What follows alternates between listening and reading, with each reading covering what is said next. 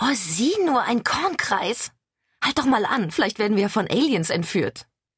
Warum um alles in der Welt willst du dich von Aliens entführen lassen? Die verpassen einem doch nur merkwürdige Implantate und Analsonden, und das muss ich nicht haben. Unter Spaß verstehe ich etwas anderes. Sarah sah mich vorwurfsvoll an, als wir an dem Schild vorbeibrausten, auf dem zu lesen stand, dass man den Bauernhof mit seinen berühmten Kornkreisen gegen eine geringe Gebühr besichtigen könnte. Du bist eine richtige Nihilistin. Ganz im Gegenteil, ich halte nichts von Attentaten und Terrorismus. Müssen wir hier abbiegen? Meine Freundin raschelte mit der Landkarte und warf einen Blick auf die Wegbeschreibung, die wir uns im Fremdenverkehrsbüro besorgt hatten. Ich glaube nicht. Hier steht, das Nest heißt Newton Poppleford. Da muss erst noch eine Brücke kommen. Und du weißt ganz genau, dass ich nicht diese Art von Nihilismus gemeint habe. Ah, bis Newton Poppleford ist es noch ein Kilometer, sagte ich und nickte in Richtung eines kleinen Schildes, das zur Hälfte von wucherndem Gebüsch verdeckt war. Du meinst also, ich wäre eine Skeptikerin? Ja, das meine ich.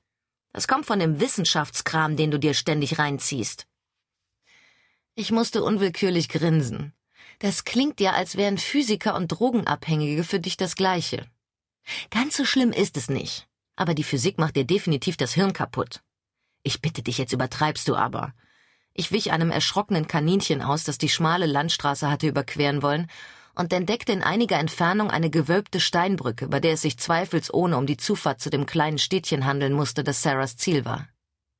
Kein bisschen. Denk doch mal daran, wie uns deine heißgeliebte Skepsis bislang die Reise verdorben hat. Zum Beispiel bei der Geisterjagd in London. Bei der wir, wie ich mich anzumerken genötigt sehe, nicht einem einzigen Geist begegnet sind. Sarah warf mir einen vorwurfsvollen Blick zu. Was garantiert an dir und deiner skeptischen Einstellung lag. Hey, ich verlange doch nur, dass mir jemand, der behauptet, es spuke irgendwo, auch einen Geist präsentiert. Nur einen, nur einen einzigen winzig kleinen Geist. Dieser Geisterjäger hat uns nicht einmal eine Geisterhand zeigen können, geschweige denn einen kompletten Geist. Es ist ja wohl nicht zu viel verlangt, dass die Leute ihre Behauptung mit empirischen Beweisen belegen. Geister sind nicht wie du und ich. Sie treten nicht gern in Gegenwart von Ungläubigen in Erscheinung. Die ganze negative Energie ist nicht gut für sie. Wenn sie also nicht auftauchen, wenn du in der Nähe bist, hast du es dir selbst zuzuschreiben und sonst niemandem. Was Sarah sagte, war so lächerlich, dass ich die Augen verdreht hätte, wenn ich mich nicht auf die Fahrt über die alte schmale Brücke hätte konzentrieren müssen. Ich verzichtete darauf, meine Meinung zum Ausdruck zu bringen, denn unsere Sicherheit war wichtiger. Ist das der Pub? Sarah warf einen Blick auf das rustikale Gasthaus am Straßenrand. Nein, wir suchen das Tetrad Stoat. Das hier nennt sich Indignant Widow. In der Wegbeschreibung steht, dass wir den Berg hoch müssen. Okay, hübsches Städtchen. Ich wusste gar nicht, dass es hier noch Strohdächer gibt. Und dann war da noch die Mystery Tour durch Edinburgh. Ich habe mich noch nie in meinem Leben so geschämt wie in dem Moment, als du dem Führer gesagt hast, die Show sei ganz schön lahm gewesen. Lahm habe ich nicht gesagt. Ich sagte vielmehr nicht überzeugend. Unfreiwillig komisch und kein bisschen furchterregend.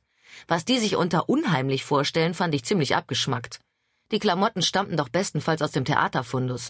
Und abgesehen davon hat der Mann gefragt, wie uns die Tour gefallen hat. Ich habe nur meine Meinung gesagt. Alle anderen fanden es sehr gruselig, wie eines der Opfer der Körperfresser plötzlich vom Tisch aufsprang. Ich hätte mir beinahe in die Hose gemacht. Und du hast nur gelacht. Natürlich habe ich gelacht. Man muss schon extrem leichtgläubig sein, um sich in einer solchen Situation zu fürchten. Zum einen waren wir auf einer Mystery-Tour, bei der uns Nervenkitzel und Angstschauder versprochen wurden, und zum anderen war das Ganze kein bisschen realistisch. Tote können nicht spontan auferstehen, und sie stürzen sich schon gar nicht lauthals kreischend auf Touristen. Erwähne nie wieder in meiner Gegenwart das Wort spontan, erwiderte Sarah mit grimmigem Blick.